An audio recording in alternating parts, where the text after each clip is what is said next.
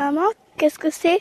Des coquelicots voilà, que nous allons cueillir cet après-midi pour ensuite les transformer en sirop. Vous faites des sirops de plantes Des sirops de plantes majoritairement, mais pas que. Des sirops de plantes principalement sauvages. Après, il y a d'autres plantes qu'on trouve moins spontanément dans la nature et du coup, je bénéficie d'un petit terrain où j'ai la chance de pouvoir planter ce qui va bien aussi au terroir, comme euh, la soja officinale, la lavande officinale, j'ai de la verveine citronnée, enfin, des choses qui poussent pas dans la nature et qui sont agréables à, consommer à la maison. On a perdu Antoine, On a perdu Antoine. Bon, les plantes, il en a trop cueilli. C'est un enfant sauvage en fait. C'est un enfant hein. sauvage, voilà. Mais il est né euh, un peu dans la nature et il vit au quotidien dans la nature euh, à m'aider à cueillir.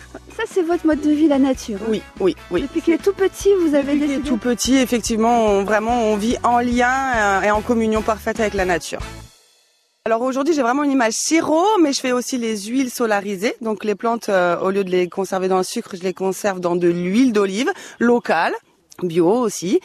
Euh, donc ça va solariser pendant trois semaines, un mois au soleil, et elles vont servir à euh, se faire du bien à la peau, au moral, à la santé. en fonction des plantes utilisées, euh, il y a plusieurs vertus. Le millepertuis qui va être idéal sur les brûlures, le coquelicot anti-rides et en massage contre la toux et l'asthme.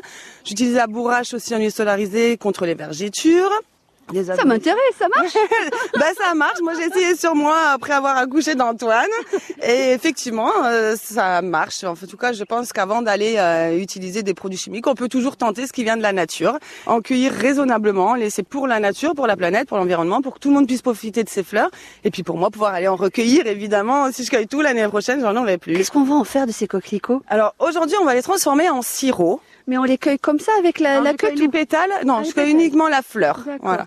Donc euh, je vais transformer en sirop cet après-midi parce que j'utilise euh, les plantes fraîches pour les transformer.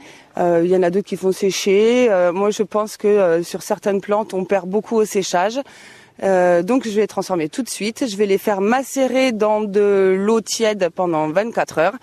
Le lendemain, je les transformerai en sirop en prenant soin de ne pas faire monter trop haut mon, ma température de l'eau pour pas perdre les vertus des plantes. C'est pas facile sur tous les jours parce qu'il faut en vivre, mais euh, je vous sens heureuse. Je suis heureuse, donc évidemment heureusement que mon bonheur dépend pas de l'argent que je gagne pour l'instant, c'est un tout début, mais euh, c'est de la qualité de vie que ce, cette euh, activité m'offre.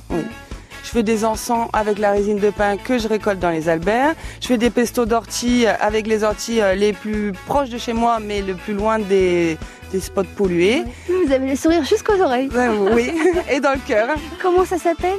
Alors, l'atelier naturel.